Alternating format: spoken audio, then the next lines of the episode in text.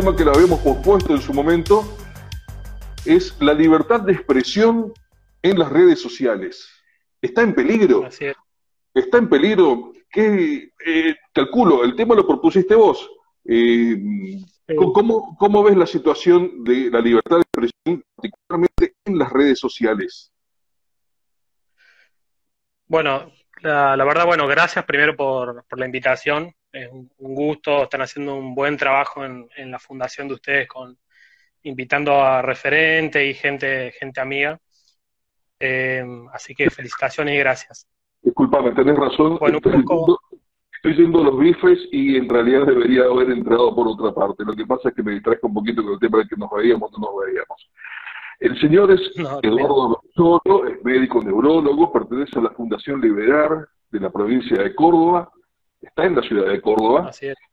Eh, ha tenido la gentileza de unirse a nosotros en esta reunión que hacemos todas las noches desde el Club de la Libertad en la provincia de Corrientes, República Argentina.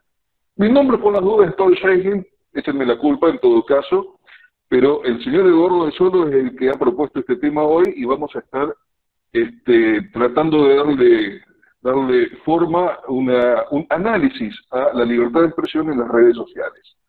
Que ciertamente, ciertamente, si uno tiene que mirar inclusive hacia aquel gran país del norte, este, pareciera que estaba un poquito en peligro el tema, ¿no es así?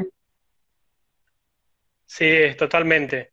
Bueno, la verdad que es un tema que siempre, siempre me interesó porque la verdad que, bueno, más lo en las últimas semanas, más que todo porque, bueno, estamos cansados de hablar de la cuarentena, pero una cosa lleva a la otra. Eh, lo que se está viendo en las últimas semanas, yo nunca había visto algunos tipos de, censura, digámosle, limitación de la libertad de expresión, porque no todo es censura, pero hay cosas que, operan de, forma similar. Eh, por ejemplo, la, corrección política no llega a ser una censura, digamos, no es algo vertical, una bajada de línea vertical operada de un poder, eh, es más algo horizontal, que opera también acotando un poco las libertades de libertad de expresión, las opiniones, uno más se, retiene con eso. Eh, tiene que ver mucho con algo que, está muy de moda, que es el, tema del, conformismo, ¿no? Había una psicóloga, creo, en 1950, que habían hecho un psicólogo, Salomon Ash, creo que era, eh, que hizo un experimento de psicología social sobre el conformismo. Eh, bueno, para los que no tienen fresco, juntó un grupo de individuos y les pidió que dijeran, eh, le mostró un palillo, una línea, y le hizo señalar si era igual a otras tres opciones. Eh, en realidad todos eran cómplices, en el grupo había uno solo que era la víctima, digamos, que era el sujeto de la experimentación. y bueno, no sé si recordaban ese experimento que casi todos dieron la respuesta equivocada, y el tipo, aún sabiendo cuál es la respuesta correcta, nombra la respuesta equivocada. Y bueno, eso tiene que ver con la opinión de la mayoría. Eso es una forma de, quizá de, guardarse la opinión, de, de, limitar la, libertad de expresión. Entonces, en las redes, como te decía, y también hay censura. Hay censura por parte de organismos, desde el Estado hasta las mismas empresas también un poco quieren, juegan sus intereses económicos y juegan algunos compromisos, algunos con relación al poder. Vos me comentabas los Estados Unidos hace un ratito. Sí, en Estados Unidos, bueno, lo que se está viviendo es mucho más masivo allá, ¿no? Porque hay muchos más usuarios. Eh, en Twitter, por ejemplo, creo que el 50% de los usuarios de Twitter, las cuentas están en Estados Unidos. Entonces se nota mucho, mucho más allá el fenómeno. Eh, casualmente eh, fue esta semana, Trump había sacado un comunicado que quería aplicar alguna sanción en la empresa de Twitter por aparentemente censurar un tweet que había tirado él. Eh, entonces es, es, algo más, es mucho más complejo. ¿Se me ve ahí? Sí. Sí, sí, sí. Sin problema, perfectamente. Perfecto. Em, ¿Qué estábamos? Bueno, te decía, y acá en Argentina hubo algunos casos que, yo no había visto, por lo menos en algunas redes, por ejemplo en Instagram, Instagram se caracterizó un poco por ser menos, menos explosiva, menos explícita en cuanto a, declaración y postura, no es como Facebook o, Twitter. Y lo que se ha visto en las últimas semanas es algunos casos de censura. Te censuran publicaciones eh, que no estén de, alineadas, digamos, con el establishment o con el progresismo, eh, fotos. A mí me han censurado algún tipo de contenido que no era ni contenido violento, ni de ese tipo de impacto visual, pero me han llegado a, poner una, restricción. Eh, afortunadamente no me han denunciado la cuenta, pero hay personas que sí le han denunciado la cuenta, lo cual es terrible eso. Digamos que Instagram hasta hace un tiempo era una de las redes que estaba más o menos al margen de lo que era la discusión de las ideas, la discusión política, algo que se veía muchísimo más intensamente, por cierto, en Twitter, que es un, un revoleo constante, y en Facebook con, un poco, más de, con, un, un, poco más de, más abierta inclusive, la, no tan frontal, no tan eh, cabeza frente a frente como en el caso de Twitter. Solo que con el tema de la pandemia, y particularmente por cuestiones como esta que estamos utilizando nosotros ahora, un poco que hemos un poco que hemos invadido Instagram y de repente ellos se dieron cuenta de que hay un grupo de gente que no nos estaba consumiendo, pero que ahora sí nos consume. Y de repente están vertiendo opiniones que no sé si nos conviene, si sí, si no, y pasa por ahí. Se dieron cuenta que la, eh, la opinión política está eh, desbordando en todas las redes. Sí, sí, exactamente. Eh, siempre se caracterizó, Facebook, por ejemplo, se caracterizó ser un nicho más eh, yo siempre digo, hay mucho peronista, en, siempre hacemos el chiste de que Facebook es para peronistas y para, y para personas más grandes, porque tiene otro público. Eh, pero es cierto, eh, en Facebook se ve sobre todo. Vos sabés que nosotros, por ejemplo, hemos pagado algunas publicaciones como, como parte de la promoción para hacer algunos eventos y nos ha llenado las publicaciones de, de, insultos, de, bueno, han dicho muchas cosas en contra. Algunas cuentas son bot, otras no. Eh, pero bueno, se nota mucho más la actividad en Facebook. Hubo el caso de, un chico, el que, el que administra la página es de Peroncho, en Facebook, que se la bajaron y tendría 50.000 seguidores, esa, cantidad más o menos, y no hay forma de reclamarlo, no, no le dan explicaciones, eh, vos podés estar eternamente apelando que no, no te la van a devolver cosa que no pasa con cuentas de, del otro lado, por decirlo de alguna manera. No, eso no, no, se ve. No es tan frecuente. Sí, eh, ya es una cuestión histórica del bloqueo de cuentas, principalmente en los que estuvieron en posiciones en su momento, en, eh, en los años 15, 14, 13, ya habían arrancado los bloqueos de cuentas. Eh, calculo que también había una exacerbación bastante grande eh, de peleas y todo un poco más, o sea, se, se, eh, notaba un poco todo eso. Eh, no sé qué tiene, qué tiene que ver realmente, o sea, cuáles son los, los, puntos de referencia que toman oficialmente las, las entidades para bloquear una cuenta. ¿Qué sabes vos al respecto? Mira, si vos entras, eh, si vos probás a denunciar alguna cuenta, eh, siempre te son, muy claros. Eh, te especifican si incitas al odio, si das información privada, por ejemplo, eso también lo tienen mucho en cuenta, o incitas el, ataque, digamos, físico hacia una persona. por insultar, esas cosas, no. inclusive Twitter, por ejemplo, hay mucha pornografía explícita donde no se censura, hay, hay muchísimas. Es muy fácil acceder y va a ver páginas enteras donde esas cosas no se censuran. Eh, tampoco debería censurarse, no sé si, digamos, cada uno en la red eh, le puede dar el uso que, quiere. Sí, ciertas actividades ilegales, bueno, eso es otra cosa, es, eh, otra cosa, pero bueno, la, la, venta, la promoción de drogas, por ejemplo, esas cosas sí se, se censuran, obvio. Eh, pero lo que pasa que también operan, hay muchas cuentas que operan juntos, en grupo, y hacen lo que llaman los linchamientos, digamos. Eh, hay grupos de WhatsApp donde se juntan, denuncian, che, esta cuenta, mirá lo que está opinando y publicando, y, te mandan todo troll o no troll, digamos, todo, todas las cuentas juntan a, hacer denuncias masivas. Eh, con lo cual muchas prosperan y otras no. A veces te agarran por eh, algún insulto, alguna cosa que en el, a ver, en el calor de una discusión, a lo mejor una persona llega a pasar, eh, y bueno, y se agarran de eso y te suspenden una cuenta, cuentas con muchos seguidores y demás. vos sabés que el caso esto de los linchamientos, hay un caso que es anecdótico en, España que pasó en el 2005. Había una escritora que pasó en las redes. Eh, recién estaba empezando todo esto de las redes, ¿no? Eh, había una escritora que había escrito un libro sobre el bullying en el colegio. Y ella lo escribió de, de una forma un poco irónica, eh, sobre el machismo, sobre el bullying. Lo leyó una persona que no, no, estuvo muy de acuerdo con eso, no sé si lo, sacó fuera de contexto porque el libro iba en contra, en contra del bullying, digamos, el machismo, eh, y lo denunció.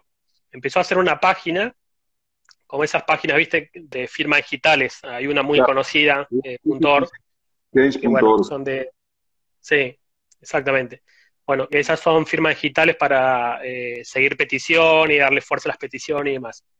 Eh, puso el nombre de la autora, la autora se terminó enterando cuando ya estaba muy avanzado, había 5.000 personas, llegó a 34.000 personas, eh, y un, un, escritor que se tomó el trabajo de, seguir el caso, porque esto fue mediático, estuvo en, los canales de televisión, y agarró y le estuvo, le estuvo preguntando a la gente, porque también te da ¿viste, la oportunidad de dejar eh, tu nombre, la firma asentada, y le fue preguntando y la gente decía, no, yo el libro no lo leí, lo firmé porque me pareció una buena causa.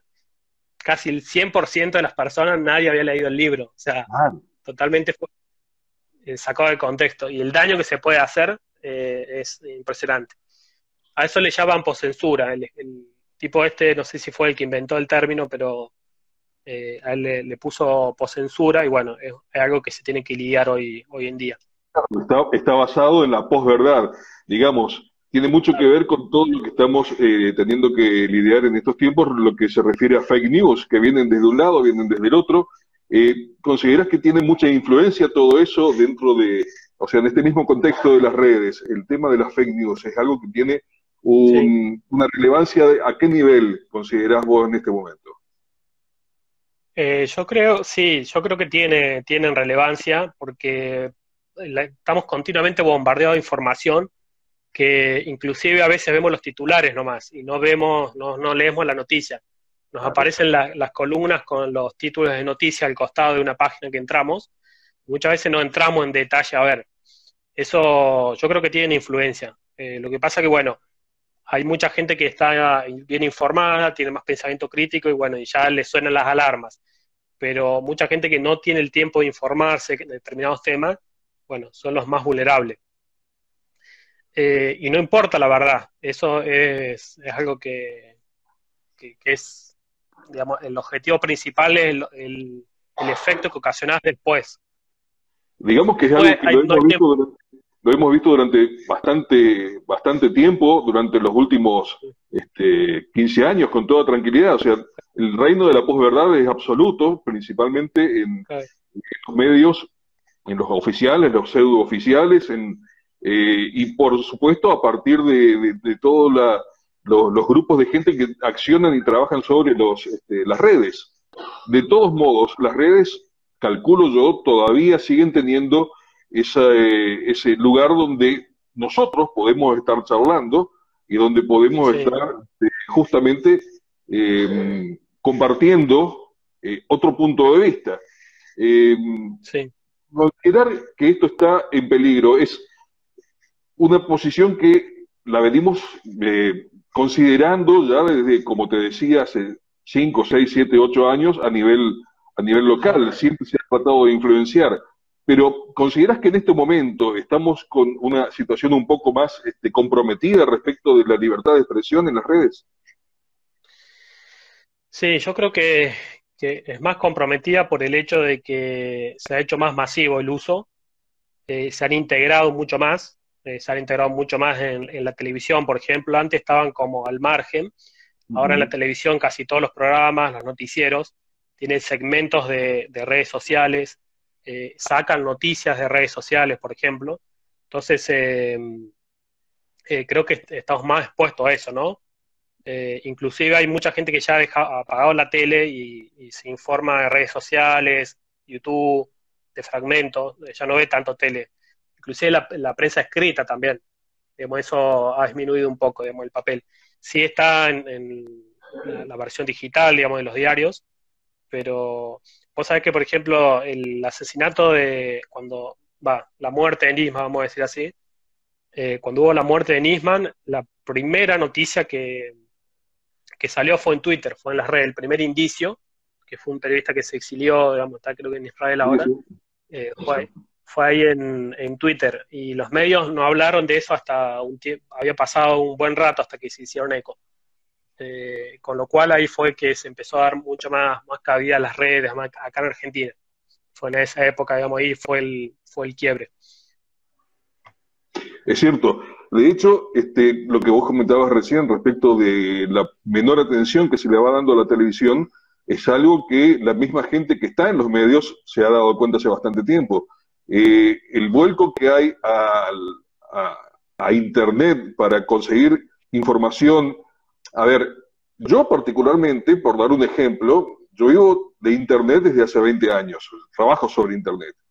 Y he dejado de mirar televisión desde hace demasiado tiempo. En casa, no sé, en mi casa particular, no se mira televisión. Eh, nos hemos visto librados de, la mala onda que suele transmitir la televisión argentina. Eh, y en todos los casos, en todos los casos, se ve un auge muy importante de lo que es el on demand. Eh, la televisión, como la radio, eventualmente te exigía un... A ver, nosotros tenemos la posibilidad en este momento de estar emitiendo en vivo un programa que se transmite todos los días a partir de la hora 21. Y hay gente que le gusta engancharse a partir de la hora 21 a ver conversando. Pero también sabemos que lo tenemos que estar poniendo en YouTube para que todo el mundo tenga la opción de o verlo de vuelta si no lo terminó de ver o verlo en otro horario. Eso es el sistema on demand, o sea, a partir del momento en que vos querés acceder a un eh, contenido, vas y accedes a ese contenido de la manera que mejor te parezca. Con eso, la televisión ha ido perdiendo espacio de una manera tremenda, y ha perdido espacio desde, desde inclusive desde el punto de vista de negocio, lo cual están sintiendo realmente todos los medios de comunicación. Entonces, no es ninguna cuestión realmente extraña que eh, la influencia de las pautas publicitarias puestas por los gobiernos, la influencia de los, de los lobistas y todo lo demás haya perjudicado notablemente la objetividad de los la objetividad de los medios de comunicación. Obviamente, a partir de eso, la gente se vuelca a, buscar su propia, sus propias vías de, de, información. Y hoy en Internet tiene las posibilidades de buscar 4, 5, 6, 20 fuentes a la vez y hacer tu propia comparación. Y sabes que ninguna, posiblemente, posiblemente ninguna, encuentres una verdad absoluta. Así que vas a tener que hacer un, un constante balanceo de qué es lo que estás viendo. Es verdad. Es verdad, vos fíjate que también en la tele has escuchado el discurso de, de que las redes, cuidado con las redes, que todo es falso, cuidado, está también ese discurso por parte de la tele, porque están viendo que cada día tienen menos, menos, menos audiencia. Inclusive me parece que es el, Intratable, el canal, este que, el programa que sale por América, tiene mucha más audiencia en YouTube, lo ve mucha más gente en las reproducciones que en vivo. Es cierto. Eh, eh, eso, entonces, bueno, ellos lo saben y, y, lo tienen en cuenta. Particularmente en un programa como Intratables, verlo en YouTube te da la posibilidad de decir, no, no, no quiero, no quiero, no quiero. Ah, esta parte de esta parte le voy a dar bolilla. No, no, no, insoportable, insoportable, insoportable, y lo pasas de largo. Y lo Porque sí, ciertamente hay inmensas partes del programa que son absolutamente imbancables. A ver, uno de los ejemplos que podés encontrar respecto de cómo ha perdido objetividad, cómo ha perdido, eh, inclusive en, en, en, en los países donde el periodismo siempre ha tenido una este, una virtud, una virtud en cuanto al compromiso de eh, llevar la noticia, llevar la verdad, vos hoy en día te das cuenta que algo que no se utiliza tanto en la Argentina. En la Argentina somos mucho más improvisados. El, periodista, el anchor que está frente a la cámara, funciona de otra manera, pero los anchors, los periodistas que están frente a la cámara, en, un, una de noticias, en los programas eh, del resto del mundo, trabajan en un 90% con teleprompters. Y vos te das cuenta que en las diferentes cadenas y en las diferentes sucursales de cada cadena, cada uno de los periodistas dice exactamente el mismo mensaje, exactamente las mismas palabras. Están todos guionados. Entonces, el trabajo del periodista pasa simplemente a ser una cámara, una cara frente a la cámara, eh, emitiendo un mensaje. El, efecto teleprompter se ve muchísimo en la televisión norteamericana. Sí. Pero casualmente. Sí. no, que. ¿Me escuchás? Sí. Sí, sí, sí, Salió la noticia de Nicolás Luca, ¿viste? El, periodista este que está en uno de, los, canales ahí de Buenos Aires. Eh, le bajaron la línea y le dijeron que no, por la postura previa que tenía, no era ético que tratara determinados temas. Eh, esto salió ayer, ayer hoy fue la noticia. Eh, con lo cual, y la compañera la, la, pusieron en ese error. No se quedó callada, pero ya él lo sacaron. Con lo cual es como decís vos, digamos, tenés que encajar eh, y no tenés tanta, tanta libertad para opinar. Hay de todo, hay de todos periodistas de todo tipo, digamos. Y siempre está la discusión de, que si existe o no la libertad del periodismo militante. Viste que hace unos años estuvo, eh, estuvo muy en boga la discusión en el kirchnerismo sobre el periodismo militante. Si el periodista, el periodista debería ser militante o no, debería ser más objetivo. Esa es una discusión que, que siempre estuvo. Desde mi punto de vista no existe totalmente la objetividad, digamos. Eh, siempre uno transmite, aunque no quiera, eh, algo de su visión, digamos, personal, imprime algo de, enmarca la, noticia, digamos, pasa por un proceso de, enmarcado. Pero otra cosa es ser, eh, no tomarse con responsabilidad y honestidad, digamos, el, trabajo, que es algo totalmente diferente. Claro, ahí pasaríamos a analizar directamente, en todo caso, este, la función del periodista. ¿Hasta qué punto la función del periodista, del comunicador, pasa por la verdad, por la verdad absoluta, la verdad, aunque le duela, o sí o sí va a pasarla por su filtro subjetivo? No sé, yo no me sentiría muy autorizado para hablar del tema, incluso lo llamaría, en este caso, a Alberto, Alberto Alberto. que no solamente es el presidente del club, sino que aparte es un periodista que tiene ya una trayectoria bastante importante eh, aquí en el, en el nordeste. Pero bueno, volvamos a lo nuestro antes de que, se, antes que volver a, a, poner el punto sobre el periodismo o no. Más allá de la cuestión de censura, eh, considerando eso y manteniéndonos dentro del ámbito de las redes sociales, este, ¿qué otra, qué otra eh, evolución o involución has eh, logrado notar particularmente en, en, las redes sociales que, vaya en contra de la, de la, libertad de expresión. Bueno, a mí eh, lo que más se nota, digamos, un poco es la, corrección política. Eso es el miedo a decir algo por, o alinear tu, tu opinión según lo que opina la mayoría. Eh, muchos le llaman la espiral del silencio, digamos, hay un trabajo, una teoría que, que explica que, bueno, uno por conformidad también tiene que tiene que almohar su opinión la mayoría y que, bueno, las minorías en realidad que sostienen eso a lo largo del tiempo son las que logran imponer su, su mensaje. Pero a mí me parece que, el principal fenómeno hoy en día es, la corrección política. Vos sabés que es un, término que vino, es, en realidad es un término que vino de la izquierda, porque había como un... Absolutamente de la izquierda. El origen, en realidad, el, el proto-origen eh, si mal recuerdo, venía de los partidos comunistas chinos, que era la recta opinión, la ortodoxia. Entonces era como primero una burla a quien exageraba la doctrina. Y después con los años se fue, cuando, cuando empezó a, tomar cuerpo en la escuela de Frankfurt, los pensadores, y más que todo el Marcus, cuando fue a Marcus, cuando fue Estados Unidos, eh, él ya elabora, tuvo una teoría y un, un ensayo que es difícil de leer, pero es lindo, no es tan largo, que se llama Crítica a la Tolerancia, si no mal recuerdo. Eh, y él, dice, él habla sobre el capitalismo, dice que, bueno, bueno, el capitalismo eh, triunfó en estos valores, triunfó en mejorar la calidad de vida, la libertad de expresión, pero en realidad lo que está haciendo es oprimiendo. Entonces dice, bueno, vamos a tener un doble estándar, una doble tolerancia. Vamos a lograr que a través de lo que sea la tolerancia, vamos a reprimir eh, la libertad de expresión y así llevar agua para nuestros molinos. Esa fue la teoría básica, digamos. Entonces empezaron a inventar términos eh, para que sean políticamente correctos. todo lo que no se alineaba ahí debía ser de alguna forma censurado. ¿Cuál era el, digamos, el mecanismo? No es como la censura, que la censura lo, que hemos dicho que es activo, sino que eh, se escudaban en algo, en un elemento moral, digamos, algo que tenía que ser eh, moralizante.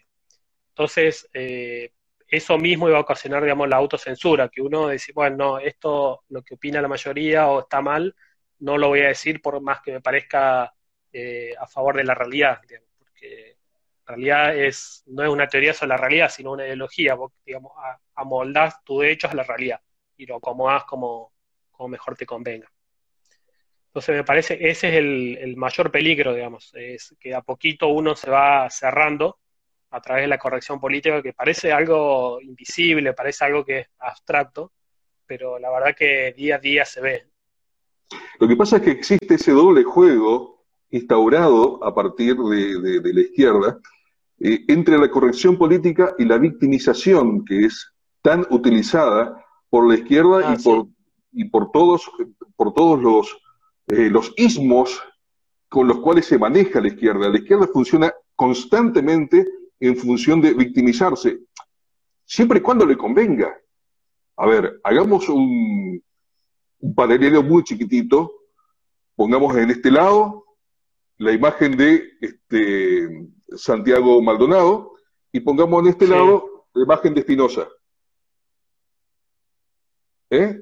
Un obrero que en Tucumán de repente desaparece, se lo encuentra goleado a un este, precipicio con una bala puesta directamente, o sea, hay un disparo, no es una persona que terminó ahogándose sola, con peritos y todo lo más. Ahora, vos viste una manifestación por parte de la izquierda, una, una.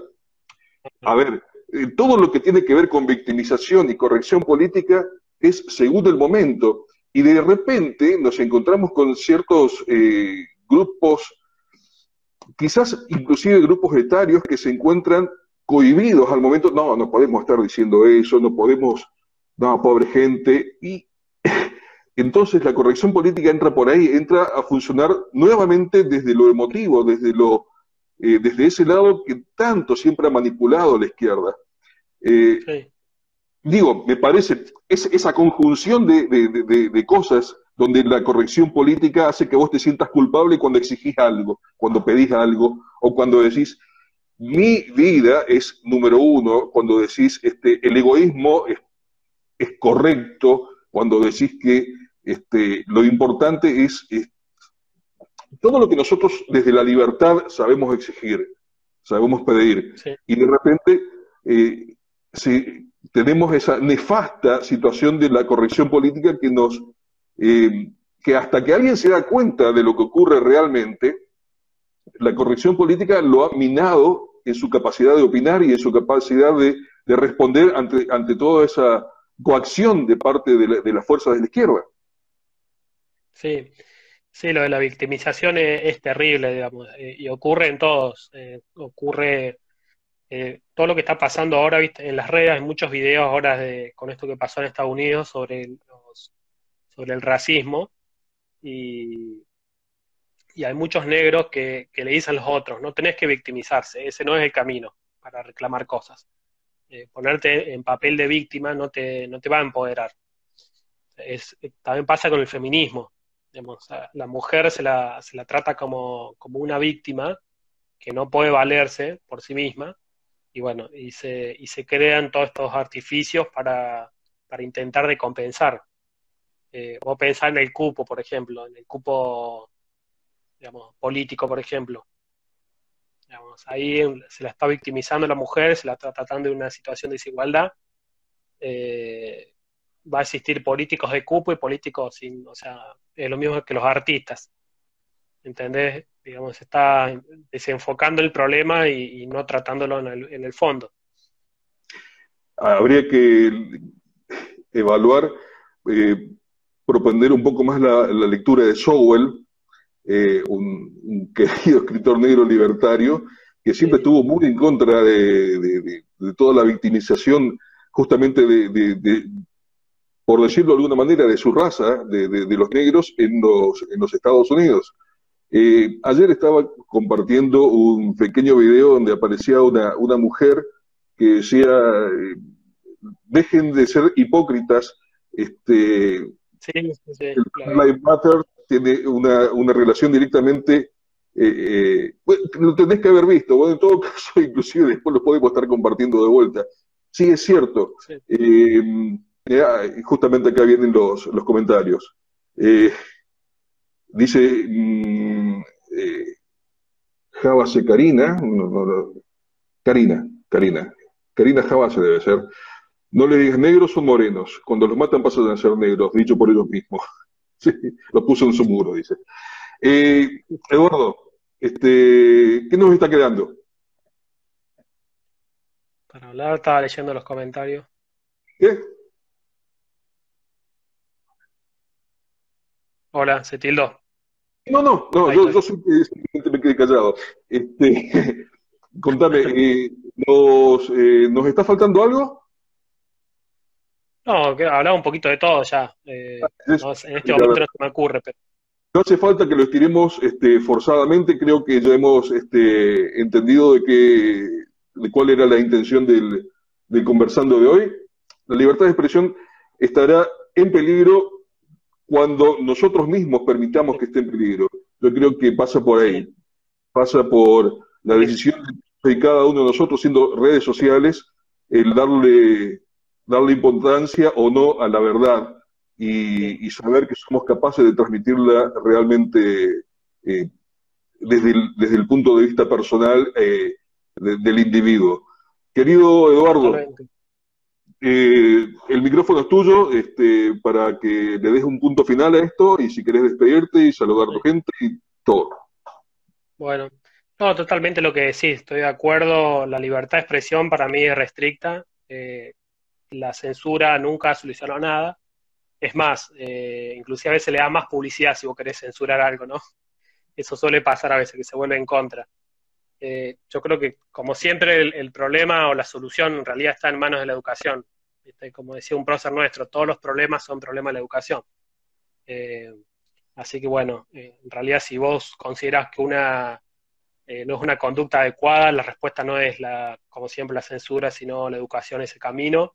Y, bueno, informarse bien para estar más prevenido y aprender a detectar estos pequeños eh, mecanismos, saber que existen, la fake news, la desinformación, los encuadres, los bots, eh, todas estas cosas que, bueno, que nos, nos, influyen después de nuestra manera de, ver el mundo.